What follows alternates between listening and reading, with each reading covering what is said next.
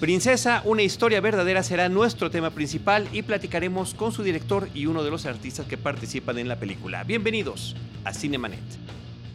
El cine se ve, pero también se escucha. Cinemanet. Con Carlos del Río, Enrique Figueroa, María Ramírez, Diana Gómez y Roberto Ortiz. Cine, cine, cine y más cine. Bienvenidos. Cinemanet. Arroba Cinemanet en Twitter, facebook.com diagonal Cinemanet, Cinemanet 1 en Instagram y Cinemanet 1 en YouTube son nuestras redes sociales. Yo soy Carlos del Río, les doy la más cordial bienvenida. Lo hago a nombre de Paulina Villavicencio, que es la productora general de este programa, y de Uriel Valdés, nuestro productor en cabina. Tenemos en la mesa de trabajo de Cinemanet a el realizador Oscar eh, Blancarte, director, productor y guionista de esta película. ¿Cómo estás, Oscar? Bienvenido. Eh, Carlos, gusto saludarte. Muchas gracias. Los oigo, los oigo. Muchas gracias por estar con nosotros, qué amable. Hablan de cine, los sí, oigo. Todo el tiempo. Si no habla uno de cine, ¿de qué habla? No tenemos otro tema realmente. No, no hay. Pensamos que no lo hay. Cuando, cuando la gente habla de deportes y de mundiales, no, no hay. Eso, encontramos cine otra vez. Nosotros. Sí, sí hay. Ese, ese, es nuestro problema. Y este Francisco José Bernal, bienvenido, muchas gracias por acompañarnos también. Señor del Río, por tener la oportunidad de estar en este afamado programa. Qué amables. Pues muchas gracias. Aquí en la mesa de Cinemanet también está Diana de Idali Gómez. ¿Cómo estás, Diana? Hola, eh, muy contenta de poder estar con, con, estos invitados del día de hoy. Así es. Y Enrique Figueroa. Hablando justamente, como dice Oscar, pues de cine, ¿de qué otra cosa? Así es. Oscar, nosotros ya vimos la película, siempre la vemos antes de poder platicar con nuestros invitados, es una de las partes de, del estilo de Cinemanet, pero siempre nos gusta que el propio director, de manera muy breve y sin decir cosas que puedan echar a perder la trama o las sorpresas que trae cada película, porque siempre, siempre las hay en su desarrollo, que nos digas cuál es la premisa, cuál es la historia de Princesa, una historia verdadera. La premisa es eh, siempre hay una tercera oportunidad y unas personas de la tercera edad han eh, retomado, retoman su vida y le dan un valor a la vida. Y esa es la premisa. Eh, la premisa es eh,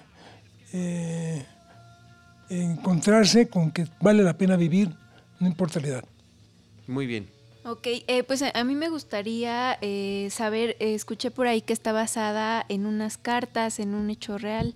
¿Qué hay de, de esto? Esta historia está basada originalmente en la historia de mis tías abuelas.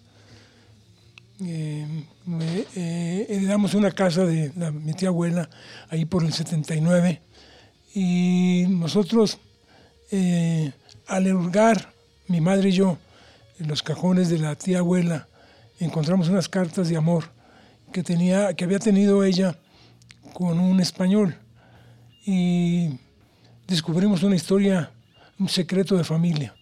Ella había sido mmm, engañada por el, por el español eh, y más que engañada había sido mmm, usada. El español le gustaba mucho jugar y ella era de la aristocracia. Y entonces se acostumbraba a dar la dote. La dote eh, mi a, bisabuelo le dio todo el mobiliario de una casa donde iban a vivir, porque ella se había comprometido con el español y el español la jugó. Era adicto, apostador. apostador, adicto al juego. Y apostó la casa, en los muebles y lo perdió. Y los perdió y claro, como eran de la familia, eran amigos de la familia, el, el, amigo que había ganado la apuesta fue con el abuelo a decirle que no quería echar a perder la boda y que les vendía los muebles de nueva cuenta eh, que había ganado. Y mi abuelo fue con la tía a decirle eh, que si quería casarse, que ahí estaban los muebles y mi tía decidió no casarse nunca más. Eh, esa anécdota me sirvió para la base de una subtrama de la historia, eh, unida a otra historia que me sucedió en la juventud. siendo yo estudiante, estudiambre, como dicen, este, vivíamos eh, estudiantes de, de, provincia frente a una mansión y dos ancianas salían todos los domingos a misa y las veíamos como seres extraterrestres. No únicamente salían y regresaban y encargaban el mandado y no salían en toda la semana. Eran dos hermanas eh, porfiristas eh, y se enfermó una de ellas estando una noche de tormenta y nos hablaron, nos habló la hermana, cosa muy rara, porque siempre nos regañaban porque hacíamos fiestas y porque hacíamos ruido. Y fuimos porque había un médico ahí, un pasante, y ellas sabían, fueron y rescatamos a la señora de la muerte eh, y meses después murió. Pero se fue creando una relación amistosa entre la señora y nosotros. Eh, la vimos salir sola y vivir sola y decidimos llevarle de comer. Llevábamos tamales, ya gancitos, cosas de, estudiantes, ¿no? Lo que hacíamos un espagueti y le llevamos y, nos compadecimos de ella. Es una historia de compasión, a final de cuentas la historia de Princesa. Es una historia de, de solidaridad entre dos mundos, dos generaciones y el entendimiento de esas dos generaciones. Eh, al grado de que, de que vino a Vándaro y la llevamos a Vándaro a la señora. Y, este, y se reventó la señora, una señora, señorita. Y, al grado de que se quiso ir a vivir al pueblo de unos de los médicos que la salvó, que se llama Villa Unión, es un pueblo, pues lo digo así abiertamente, un pueblito. y, y la señora eh, fue a pasar la Navidad ahí al pueblo y dijo, aquí me quiero morir. Esa historia no la cuento yo porque alargaba mucho la historia, pero... Pero los demás elementos, están, están, en esta película que nos presentas. Así es, Carlos. Entonces, mm, en un día de domingo, estando con Itati Cantoral, que es mi comadre, y con su esposo, Carlos, eh, en Alberca, en Cuernavaca, le platiqué la historia porque llegó, llegó el, el, médico el que había asistido a la señora y le conté, le conté la historia, la anécdota, y me dijo, la tienes que hacer película. Luego, conste, ¿sales tú en la película? Sí, salgo. Bueno, la escribo el guion. Y escribí la historia. Claro que la historia sucedía en el 68 y era de época y me metí en mil líos y lo metí en un taller em, con Juan Tebar y me dijo, ¿sabes qué? No te metas en broncas, haz la actual. De todos modos están los elementos eh, dramáticos importantes y está el Twitter, el, twist, perdón, de, de, la historia. Entonces cuéntala, cuéntala así, cuéntala actual. Y, la filmé eh, con dineros, con fondos de Fidecine, eh, y después de Eficine. Y les gustó mucho a los empresarios, porque estaba una historia limpia y humana. Y bueno, pues consideré que después de haber hecho Dulces Compañías, que era un, thriller psicológico de un asesino serial, pues este, me iba, me iba a, a reivindicar con mi, con mi espíritu de, de niño travieso. Pero qué interesante, ¿no? A partir de esta pregunta de Diana sobre el origen eh, de la historia verdadera, que resultan ser varias, eh, nos las estás contando y todas efectivamente están ahí en esta eh, película que nos presentas. Y yo quiero destacar sobre todo y también pedirle a Francisco que, que nos comente su experiencia en la cinta en el tema de la diferencia de generaciones. Está muy bien, digamos, adecuada y adaptada, así como las platicas a la época actual, pero finalmente la película tiene como personajes protagónicos gente de la tercera edad y cómo se puede vincular con otra generación, que, que son prácticamente dos pasos generacionales, ¿no? Serán el, el equivalente prácticamente a sus nietos. Así es. Eh, eh, comentando eh, este asunto, Diana y Carlos y Uriel, esta historia es un cóctel, cóctel de, de, de emociones juego con el sentimiento de los jóvenes, juego con el sentimiento de las personas de la tercera edad y, juego a, la psicología de los personajes y a cómo ven la vida esos personajes y a cómo rompen esquemas eh, a través de, de, la convivencia diaria. Desde un accidente, un momento de tu vida, te puede cambiar eh, totalmente tu vida. Eh, y lo acabo de vivir, lo acabo de vivir, desde, me dio un infarto cerebral mínimo desde, y me mandaron a Mazatlán a vivir, donde soy originario y estando allá me ha, cambiado la vida al nivel del mar, el volver a recordar mi infancia, el volver a recordar mi pasado, el volver a recordar, recordar mis sueños eh, y al volver a ver a los amigos. Y ahora me encuentro con amigos, pues antes hablábamos de la disco, que de dónde estaba la disco y ahora hablamos de dónde está la farmacia. Entonces, ¿Y cuál es el hospital más cercano? ¿Cuál es el hospital más cercano, por supuesto? Eh, y, ahora vemos a los atardeceres, antes veíamos a las muchachas. Entonces, eh, eh, toco el tema de una manera cínica. me burlo un poco de los ancianos, pero también me burlo de los jóvenes. el doctor Ascona, que hace el personaje Héctor Lechuga, pues no puede ni caminar y va eh, va a, a, dar ayuda y cuando la solicita ayuda es él, ¿no? Entonces, bueno, pues eh, eh, la parte del cinismo mío sale a relucir en la película y espero que la gente la tome, la tome tal, ¿no? Claro. Como, como broma. Eh, me gustaría que sobre estos elementos también nos comentara un poco, Francisco, cuál fue su experiencia como actor y, además incursionando en una cinta como esta, ¿no? Con todos esos elementos que nos ha platicado Oscar. Cómo no, con mucho gusto. Mira, eh, yo tengo un papel muy modesto. Tengo el papel del notario de la película. Y es mi primera experiencia. Modesto pero determinante. sí, claro. Hoy es mi primera experiencia a los 84 años. Ya después toda una historia ahí detrás de esto. Eh, pero quiero ser breve.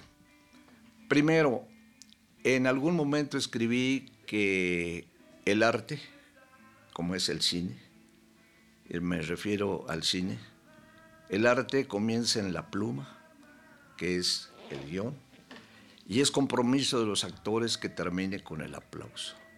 Para mí ese es el cine. Dos, es un parteaguas esta película, ¿eh? porque a todos nos gusta el cine cuando cuenta una bonita historia, es contar una historia al cine. Y esta película cuenta una historia verdadera.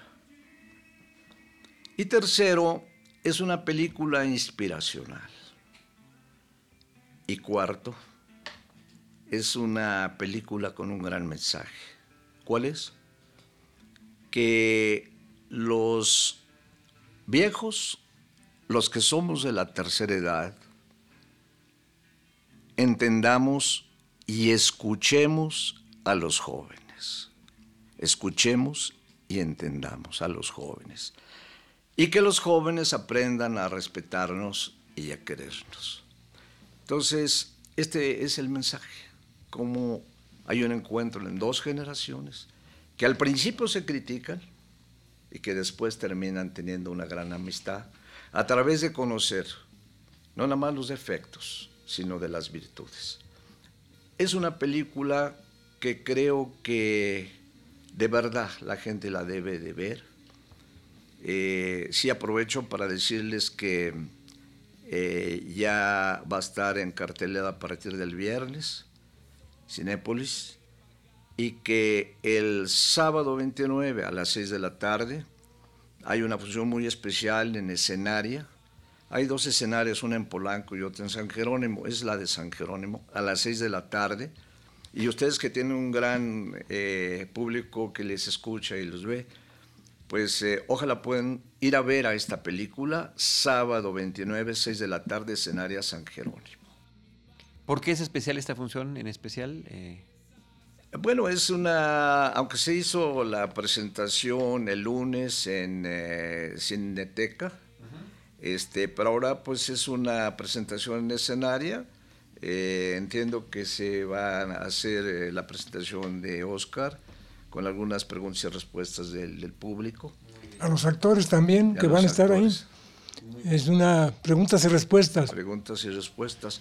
Entonces, de verdad recomiendo, recomiendo esta película y ojalá. Y se queda en, función, perdón, pero se queda en función permanente.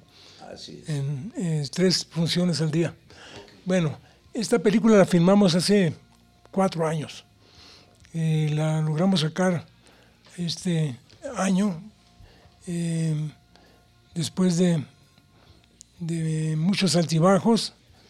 Y eh, en ella trabajan Evangelio Elizondo, Marta Navarro, y Tati Cantoral, el señor Magrego, el señor Bernal. Y, y esta fusión de jóvenes en tercera edad fue muy enriquecedora para mí, porque fue como una bomba, una bomba, un cóctel de, de sensaciones y de emociones y de métodos de, actuación. Eh, la señora eh, Evangelina es un método de actuación clásico y me acordé mucho de las películas de, de James Dean, ¿no? donde él hacía de un joven rebelde y trabajar con actores eh, famosos y, métodos de actuación diferentes. El actor estudio que tenía James Dean y los otros actores que eran de más del, del Star System. Y eh, la señora Evangelina, eh, con su disciplina férrea y con su voluntad férrea, nos contagió, nos contagió el ánimo le platicaba ayer a, Auriel desde que ese contagio nos lo transmitió eh, la señora Evangelina y la señora Marta Navarro, que a pesar de su edad eh, trabajaban cuatro horas y luego las ponía a descansar. Eh, yo, porque sabía que se cansaban y porque se requería un gran esfuerzo, y, y, aprendí el espíritu de lucha de, de un sistema de, de actuación clásico del cine mexicano que aparentemente ya pasaba de moda y que eran actores totalmente olvidados. Marta Navarra, Navarro eh, ha trabajado conmigo en, en otra película hace 20 años, El jinete de la Divina Providencia, una película que filmé en Sinaloa, basada en, en la obra de Oscar Liera. Y desde y desde entonces no había vuelto a trabajar conmigo. Y, ha trabajado y trabajaba en papeles muy pequeños entre novelas. Entonces, eh, eh, es un desperdicio, un desperdicio enorme de actores eh, con experiencia Evangelina que hayan sido olvidados. eso lo platicaba ayer con Uriel y, coincidíamos en que el cine de Hollywood desecha a los actores de, la tercera edad y, los pone a hacer papeles secundarios y no hay historias para ellos, porque se dicen que el cine que van a ver los jóvenes es cine para jóvenes, ese es cine de jóvenes, con mentira. Eh, yo le ponía de ejemplo que yo de, joven iba a ver películas de actores grandes, Kirk Douglas, Elizabeth Taylor, Jane Crawford, Betty Davis, o Betty Davis, como se, pronuncia, y, y, lo que importaba eran las historias, lo que importaba eran los acontecimientos, el western, eh, películas de guerra, películas de amor, películas que sucedían en historias íntimas, y, y eso es el cine al que lo he puesto yo. Sí, la, la, verdad es que también no solamente hay una no comunicación a nivel generaciones, ¿no? que es lo que se plasma en la película, sino también inclusive una no comunicación a nivel de clases sociales, ¿no? Porque el personaje de Evangelinda representa a una clase social y, los personajes jóvenes a otra, ¿no? Entonces, a mí me parece muy interesante eh, este mensaje que también va muy, muy, muy actual y es muy contemporáneo, lamentablemente, de cómo en la época de las telecomunicaciones, de la comunicación masiva, casi no, no, logramos comunicarnos entre nosotros y creo que, que, está esa, esa parte muy remarcada. Eh, te iba a, preguntar, Oscar, eh, sobre el asunto de, otro de los personajes fundamentales de la, de la película, que es esta casa preciosa, que bueno, es un museo.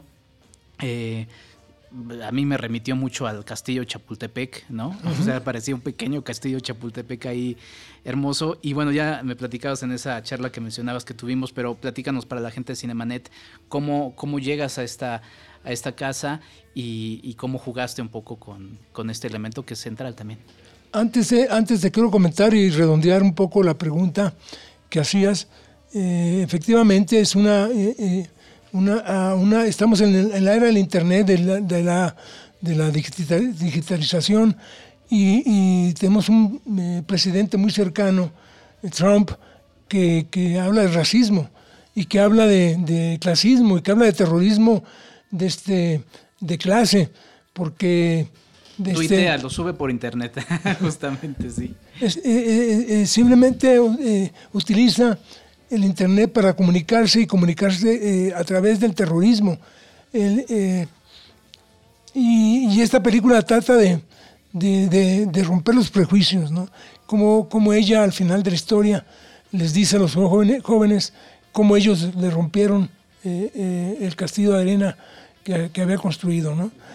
Este, la casona, la casona en San Luis Potosí, pues es una casona que es un hotel, eh, es un hotel, el Hotel San Agustín, que por azares del destino yo andaba por ahí en San Luis Potosí y caminando por la calle eh, vi Museo San Agustín y entré y me di cuenta de que era un hotel, un hotel de, de, 8 o 10 habitaciones.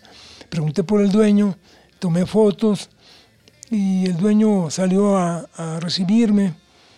Este, le dije que si podíamos filmar una película. Dicen, no, es un hotel boutique y requerimos mucho silencio, los huéspedes. le dije, pero este, no haremos ruido, cosa que no le prometí. Que no, este, se cumplió. que no se cumplió. yo, digo la frase de Atila, que cuando pasaba Atila no crecía el pasto. Y yo digo que donde pasan los cineastas no vuelve a crecer el pasto.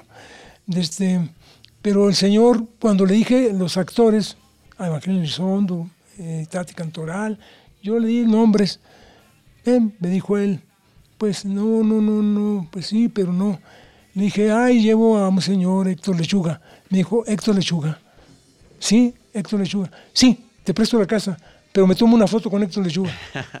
y se puso traje para recibir al señor Héctor Lechuga. Esto es el amor que le tenía el señor a Héctor Lechuga, un personaje de, la película que hace una, pequeña participación, eh, pero eh, fabuloso. y me lo agradeció mucho. Eh, esa casona es un personaje más dentro de la película. Eh, me gusta mucho manejar las atmósferas, me, gusta mucho manejar desde los personajes metidos en las atmósferas, porque al final de cuentas uno vive y, se rodea de la creación de atmósferas que uno crea eh, en su casa, en el trabajo, en el lugar donde vive, en el lugar donde, donde pasa la mayor mayoría del tiempo. Y esa casona la transformamos en hotel. ese hotel lo transformamos en casona. Y eh, utilizamos los cuartos como si habitaciones de las señoritas. Y fue fabuloso. Pues es un plus más para la película. Y sin dinero, no, me cobró casi nada de dinero. Me cobró las habitaciones de la señora Evangelina y la señora Marta, que estuvieron durante la filmación. Este, el señor Lechuga. Pero en, real, en realidad no, no cobraron la locación. Y pues gracias a, eso, gracias a Dios, eh, pudimos hacer la película en una atmósfera majestuosa. Sí, fundamental para la historia. Eh, para la gente que sigue o ha seguido la trayectoria de la señora Evangelina Elizondo, eh, pues es interesante cómo esta es, me parece, si no corríjanme por favor, la última película en la que ella aparece antes de, su fallecimiento, eh, que fue precisamente hace en octubre del año 2017. Entonces, eh, pues es una película importante por esta situación. Tenemos aquí eh, pues el término de esta trayectoria que empezó, estuve leyendo un poquito de, cómo empezó en la actuación esta, esta pues actriz de la, de la época de oro y encontré que hizo su primer doblaje, eh, su primera participación en el cine fue con el doblaje de, de Cenicienta de Disney, ¿no? También una princesa. Entonces, eh, me pareció un dato curioso. Ella cantaba, y cantaba muy bien. El, tema de, la Cenicienta, que escuchamos todos de niños, ella, ella lo canta, lo, cantaba, ella cantaba muy bien. De, hecho, de este, me regaló unos discos que tenía ella en, grabación. Pero nunca hay que decretar porque ella decretó su muerte. me dijo, esta es mi última película, Oscar. Y le dije, no, hombre, Evangelina, vamos a hacer más cosas. De hecho, yo me, puse a escribir, sabiendo que cantaba, me puse a escribir una obra musical para ella, que, se, llamaba, se llama La Abuela. La Abuela, y que era una historia donde ella le hablaba mucho a los nietos de, de su pasado, de su abuelo que había fallecido, ella era viuda y, el fantasma del abuelo que se le aparecía a ella y bailaban y cantaban. Y, este, le decía, vamos a hacer la, obra musical. Y espérate, espérate, espérate. Era una mujer muy inteligente. Eh, las puse a, tomar clases de baile, ella era disciplinada, el tango, por eso sale también en la película, porque tomaron meses y meses de clases de tango ella, y el señor MacGregor y yo les pagaba las clases de tango porque decía, porque, ¿por qué se ve tan real en las películas norteamericanas y en las películas que están bien hechas? Desde eh, cuando eh, eh, luchan espadas o esgrima o natación, porque los ponen a actuar, los ponen a ensayar a los actores y, hacen su papel de manera brillante. A ella las puse a tomar clases de piano, aunque sabía Evangelina tomar clases de piano, desde, ella tuvo una orquesta de joven. Eh, una película que se llamaba eh, Escuela de Señoritas, donde ella da, daba clases de, a las, a las eh, alumnas. Y, pero por eso se ven real las escenas del piano. Me gasté mis ahorros en eso, pero no, importa. Pero bueno, en, en particular, además de cómo luce y cómo se les ve a ellos bailando, a Eduardo McGregor y a Evangelina Elizondo, el tango, hay un juego muy interesante de analogía que estás haciendo con los personajes jóvenes, porque mientras ellos están en la casona bailando, estamos viendo un desencuentro que está teniendo la pareja joven. Eh, amoroso, ¿no? De su relación y lo vemos a través de las sombras. Y mientras los otros bailan tango, lo que vemos en las sombras, en la calle de estos personajes jóvenes, es también ese tango. Así es. Desde, el tango es una lucha de parejas. Desde, y, se me inspiró ahí el momento cuando vi pasar un carro y vio reflejado uno de los actores eh, en la pared y no tenía la secuencia como tal en el guion y la metí.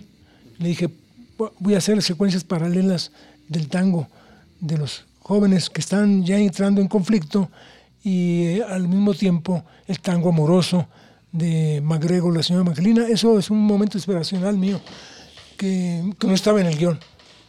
pues espero que sea, no, no, se haya logrado. de las cosas que, mejor funciona en la película es este es parte ¿no? de la creación cinematográfica también la forma de eh, descubrir cosas nuevas durante la propia filmación.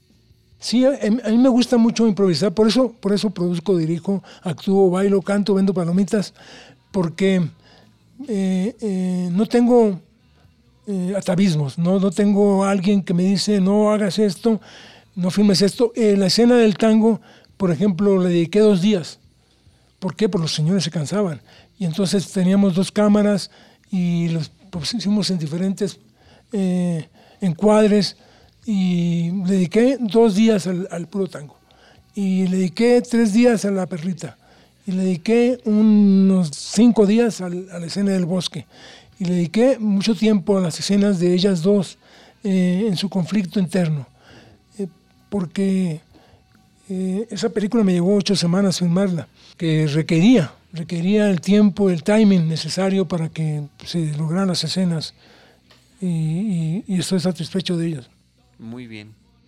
Es una película que te marca, Oscar, y eh, al inicio de esta entrevista que nos platicaba sobre, sobre esta historia real en la que se basa y que llevas a, esta señora a Vándaro que, que da para, para otra entrevista, la verdad.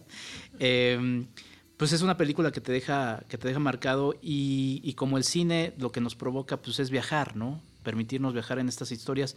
Para ti al momento de filmarla, pues fue revivir esos momentos. A nivel emotivo, ¿cómo, cómo lo manejaste a ti? que Yo manejo mucho las emociones, los, los, la memoria emotiva y, y, trabajo mucho en base a esa memoria emotiva. De hecho, una escena que me decía el señor Bernal, y que había logrado y que le dije que eh, él era un gran actor, que era el momento en que él lloraba.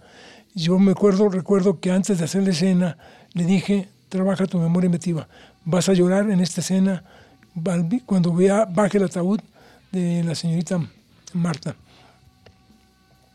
Y, parece ser que es el mejor momento del señor Bernal. Eh, eh, manejo mucho las emociones, las emociones y la memoria.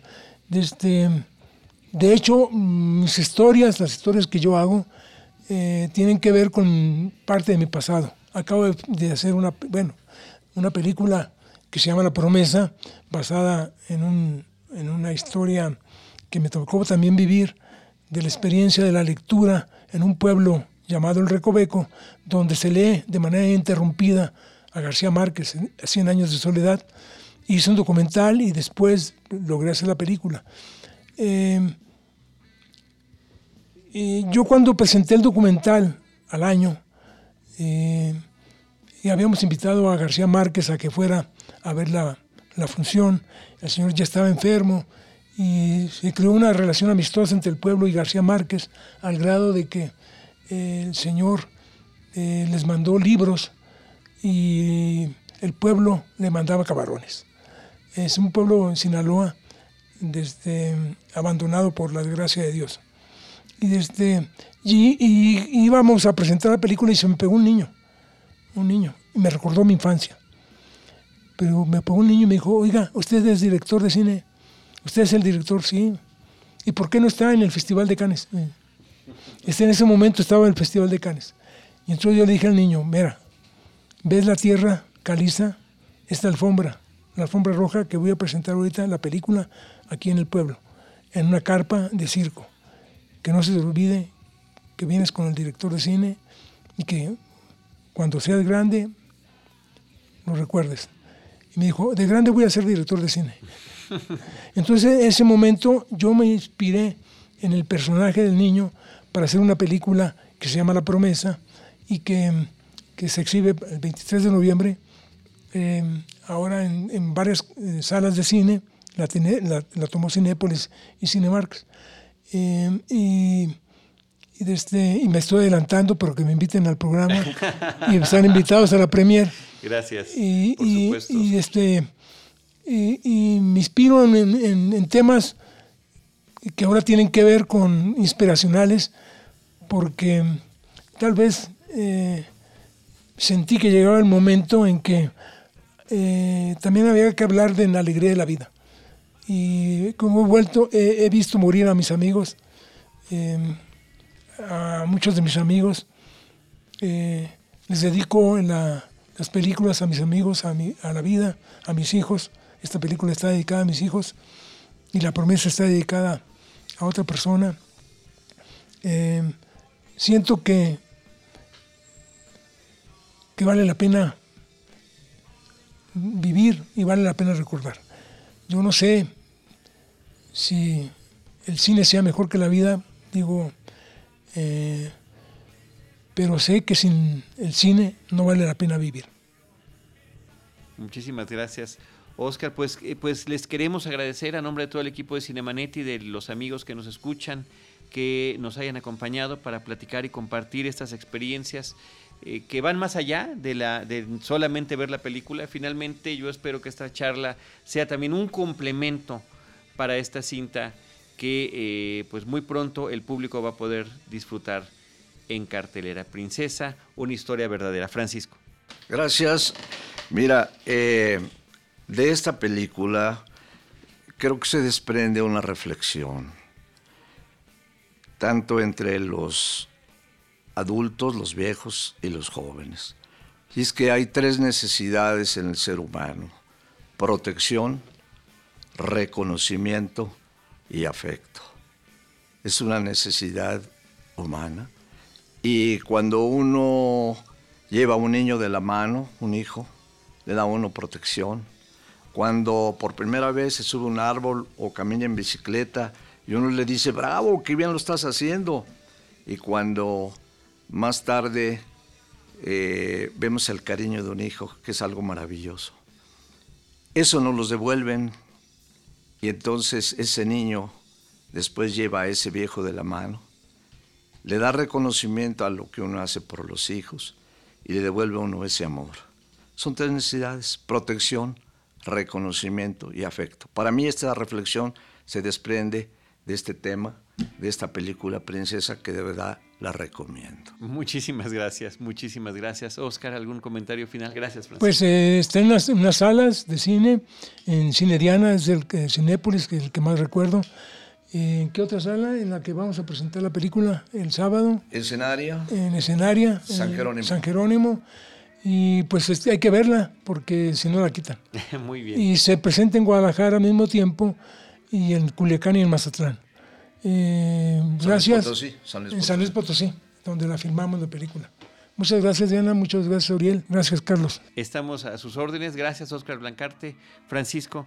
Eh, muchísimas gracias. Y pues desde estos micrófonos nosotros eh, recordamos nuestras redes sociales, arroba de Idalí, arroba Enriquefa86, arroba Charlie del Río y nuestro portal cinemanet.com.mx. Recuerden que pueden seguir nuestros episodios en iTunes y en nuestro portal, donde siempre nosotros les estaremos esperando con cine, cine y más cine. Esto fue Cinemanet con Carlos del Río, Enrique Figueroa, María Ramírez, Diana Gómez y Roberto Ortiz. El cine se ve, pero también se escucha.